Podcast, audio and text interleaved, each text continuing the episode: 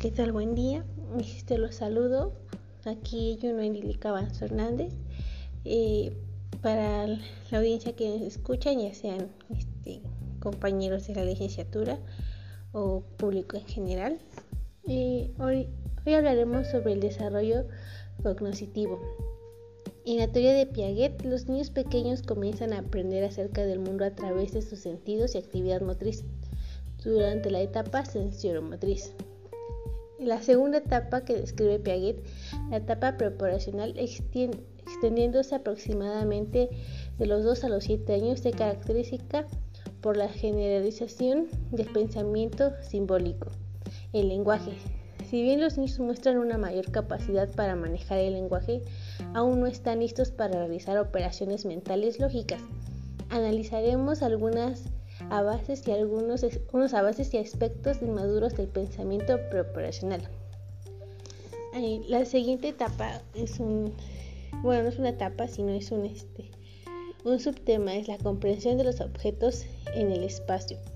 No es sino al menos hasta que la edad de tres años que la mayoría de los niños captan la manera fiable de relacionarse entre dibujos, mapas o modelos a escala con los objetos o espacios que representan. Otro subtema que veremos aquí es la comprensión de casualidad. Piaget afirmaba que los niños preoperacionales aún no son capaces de razonar lógicamente acerca de la casualidad. Más bien decía, razonan por transducción, relacionan mentalmente dos sucesos, en especial suceso cercano en el tiempo, existe aún una relación causal lógica. Por ejemplo, Luis puede pensar que sus malos pensamientos o comportamientos ocasionaron la enfermedad de su hermano o el divorcio de sus padres. Y el otro subtema que, está, nos presenta la lectura también es comprensión de las identidades y, categorización. El mundo se vuelve más organizado y más precedible a medida que los preescolares desarrollen una mejor comprensión de las identidades. Los conceptos de las personas y muchas cosas son en esencia las mismas incluso si cambian de forma, tamaño o apariencia. Por ejemplo, colocarse una peluca no hace que una persona sea una persona diferente. Simplemente se trata de un cambio superficial de la apariencia. Esta comprensión subyacente al surgimiento del autoconcepto y muchos procesos involucrados en, en la comprensión de la identidad de los demás se refleja en la comprensión de la identidad propia. Otro subtema que está aquí es la comprensión del número. Las investigaciones según del, de Karen Wynne sugiere que incluso los bebés de cuatro meses y medio tienen un concepto rudimentario de número. Parece saber que si una muñeca se le agrega a otra deberían ser dos muñecas y no solo una. Otra investigación ha comprobado que la ordinalidad el concepto de comparación de cantidades más o menos grandes o más, más o menos pequeñas al parecer comienza entre los 9 y 11 meses. Según esto, Brandon, 2002 a 1998. A los 4 años la mayoría de los niños posee palabras para comparar cantidades. Pueden decir que un árbol es más grande que otro y que a base contiene más jugo que otro. También pueden resolver problemas numéricos sencillos de ordenalidad. Solo a partir de los tres años y medio o más, la mayoría de los niños aplica la manera sistemática al principio de cantidad al contar. Es decir, cuando se les pide que cuenten seis objetos, los niños menores de tres años y medio tienen a, a recitar los, números, los nombres de los números del 1 a 6 pero no deciden cuántos objetos hay en total. Sin embargo, existen evidencias de que incluso niños de dos años y medio usan la, la cardinalidad en situaciones prácticas como cuando verifican para asegurarse de qué plato contiene más galletas. Y también a los 5 años la mayoría de los niños pueden contar hasta 20 o más. Conocen los tamaños relativos a los números del 1 al 10. Y también en el momento en el que ingresan a la escuela primaria, casi todos los niños han desarrollado el sentido básico de número. Este nivel básico de habilidades numéricas incluye conteo, conocimientos de números, transformaciones numéricas y Reconocimiento de patrones numéricos. Otro aspecto es este, el aspecto inmaduro del pensamiento preparacional, que entre ellos encontramos el egocentrismo, que esta es una forma de centración de acuerdo con Piaget. Los niños pequeños se concentran tanto en su propio punto de vista que no pueden considerar el de otra persona. Los de los tres años no son tan egocéntricos como los bebés recién nacidos, pero decía Piaget, todavía creen en el universo gira alrededor. El egocentrismo puede ayudar a explicar que a los pequeños a veces les resulta difícil separar la realidad de lo que sucede dentro de su cabeza y porque muestran confusión respecto a causa que Luis piensa de manera egocéntrica cuando cree que sus malos pensamientos hicieron enfermar a su hermano y aquel ocasionó los problemas matrimoniales de sus padres. Los niños pequeños tienen teorías sobre cómo funciona la mente. Piaget fue el primer estudioso en investigar la teoría de la mente de los niños. Hizo a los niños preguntarse como ¿de dónde vienen los sueños? y ¿con qué piensas? Y a partir de las respuestas llegó a la conclusión de que los niños menores de 6 años no pueden distinguir entre los pensamientos o sueños, las entidades físicas y que no tienen una teoría de la, de la mente. Sin embargo, investigaciones más recientes indican que entre los 2 y los 5 años el conocimiento de los niños sobre los procesos mentales aumenta de manera notable. Conocimiento sobre el pensamiento y los estados mentales.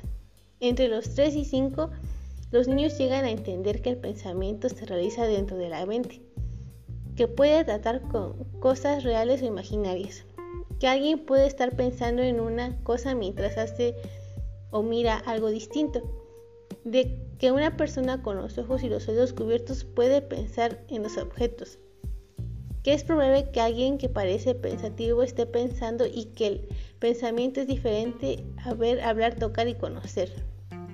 Creencias falsas y engaños. La incapacidad de los niños de 3 años para reconocer las creencias falsas pueden deberse al pensamiento egocéntrico. A esa edad los niños tienden a creer que todos saben y creen lo mismo que ellos, y resulta difícil entender que sus propias creencias pueden ser falsas. Los niños de 4 años entienden que las personas pueden escuchar diferentes versiones del mismo suceso y que ellas deben, ellos deben deducir diferentes creencias. No obstante, solo los 6 años se percatan de dos personas que ven y escuchan la misma cosa pueden interpretar la manera diferente. El engaño implica un esfuerzo por sembrar una creencia falsa en la mente de otra persona. Algunos estudios han descubierto que los niños adquieren la capacidad de engañar a los 2 o 3 años, otros a los 4 o a los 5. Entonces encontramos distinción entre apariencia y realidad. De acuerdo con Piaget, solo a los 5 o 6 años los niños comienzan a comprender la distinción entre lo que parece ser y lo que es. Muchos estudios le dan razón, pero otros han encontrado que en capacidad empieza a emerger antes de los 4 años. Está también la distinción entre fantasía y realidad. El pensamiento mágico en los niños de 3 o más, o más años no parece deberse a la confusión entre fantasía y realidad. Muchas veces es una forma de entender los sucesos que no parecen tener explicaciones realistas, obvias, porque los niños creen que los creen carecen de conocimiento sobre ellos, o solo para consentirse en los placeres de la simulación, como en el caso de las creencias en los compañeros imaginarios. Los niños, al igual que los adultos, por lo general están al tanto de la naturaleza mágica de los personajes de fantasía, pero esto más dispuestos a contemplar la posibilidad de que puedan ser reales. El enfoque del procedimiento de la información, desarrollo de la memoria. Durante la niñez temprana los niños incrementan sus niveles de atención así como la rapidez y la eficiencia con que procede la información y empiezan a formar recuerdos de larga duración. Sin embargo, los recuerdos de los niños pequeños no es tan bueno como el de los mayores. En primer lugar, entienden a concentrarse en los detalles exactos de un suceso, los cuales se olvidan con facilidad, mientras que los niños mayores y los adultos suelen concentrarse en la, esencia de los sucesos, además debido a su menor conocimiento del mundo. Reconocimiento y recuerdo. Reconocimiento y el recuerdo son tipos de recuperación. El recuerdo es la capacidad para reproducir un conocimiento almacenado en la memoria. Por ejemplo, describir un guante al visitar la caja de los objetos perdidos. El reconocimiento es la capacidad para identificar algo que se conocía antes. Por ejemplo, distinguir un guante en la caja de un objeto perdido. Los niños preescolares, al igual que todos los grupos de ciudad, se desenvuelven mejor en el reconocimiento que en el recuerdo, pero ambas capacidades mejoran la edad. Cuando más familiarizados estén los niños con un objeto, mejor podrán recordarlo. El otro punto igual que veremos es la formación y retención de recuerdos de la niñez.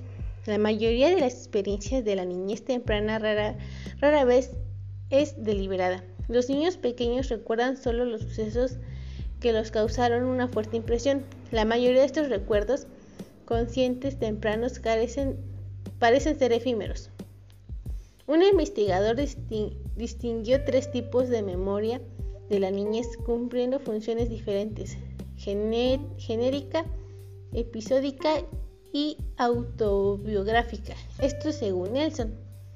La memoria genética que empieza a funcionar alrededor de los dos años produce un guion o esbozo general en un suceso familiar que se repite como el viaje en un autobús al jardín de niños o el almuerzo en casa de la abuela. Otro punto que es la memoria episódica se refiere a la conciencia de haber experimentado un hecho o un episodio particular en un momento y lugar específico. Dada la limitada capacidad de su memoria, los recuerdos episódicos son temporales a menos que ocurran varias veces, en cuyo caso se transfiere a memoria genética. La memoria autobiográfica, un tipo de memoria episódica, se refiere a los recuerdos de experiencias distintivas que conforman la historia de la vida de la persona. No todos los componentes de la memoria episódica se convierten en parte de la memoria autobiográfica, sino solo aquellos que tienen un significado personal especial para el niño. Por lo general, la memoria autobiográfica aparece entre los 3 y los 4 años.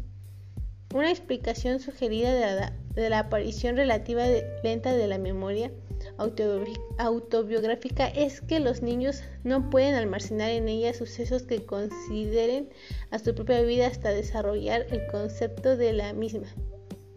También es crucial la aparición del lenguaje, al cual permite a los niños compartir recuerdos y organizarlos en anécdotas personales.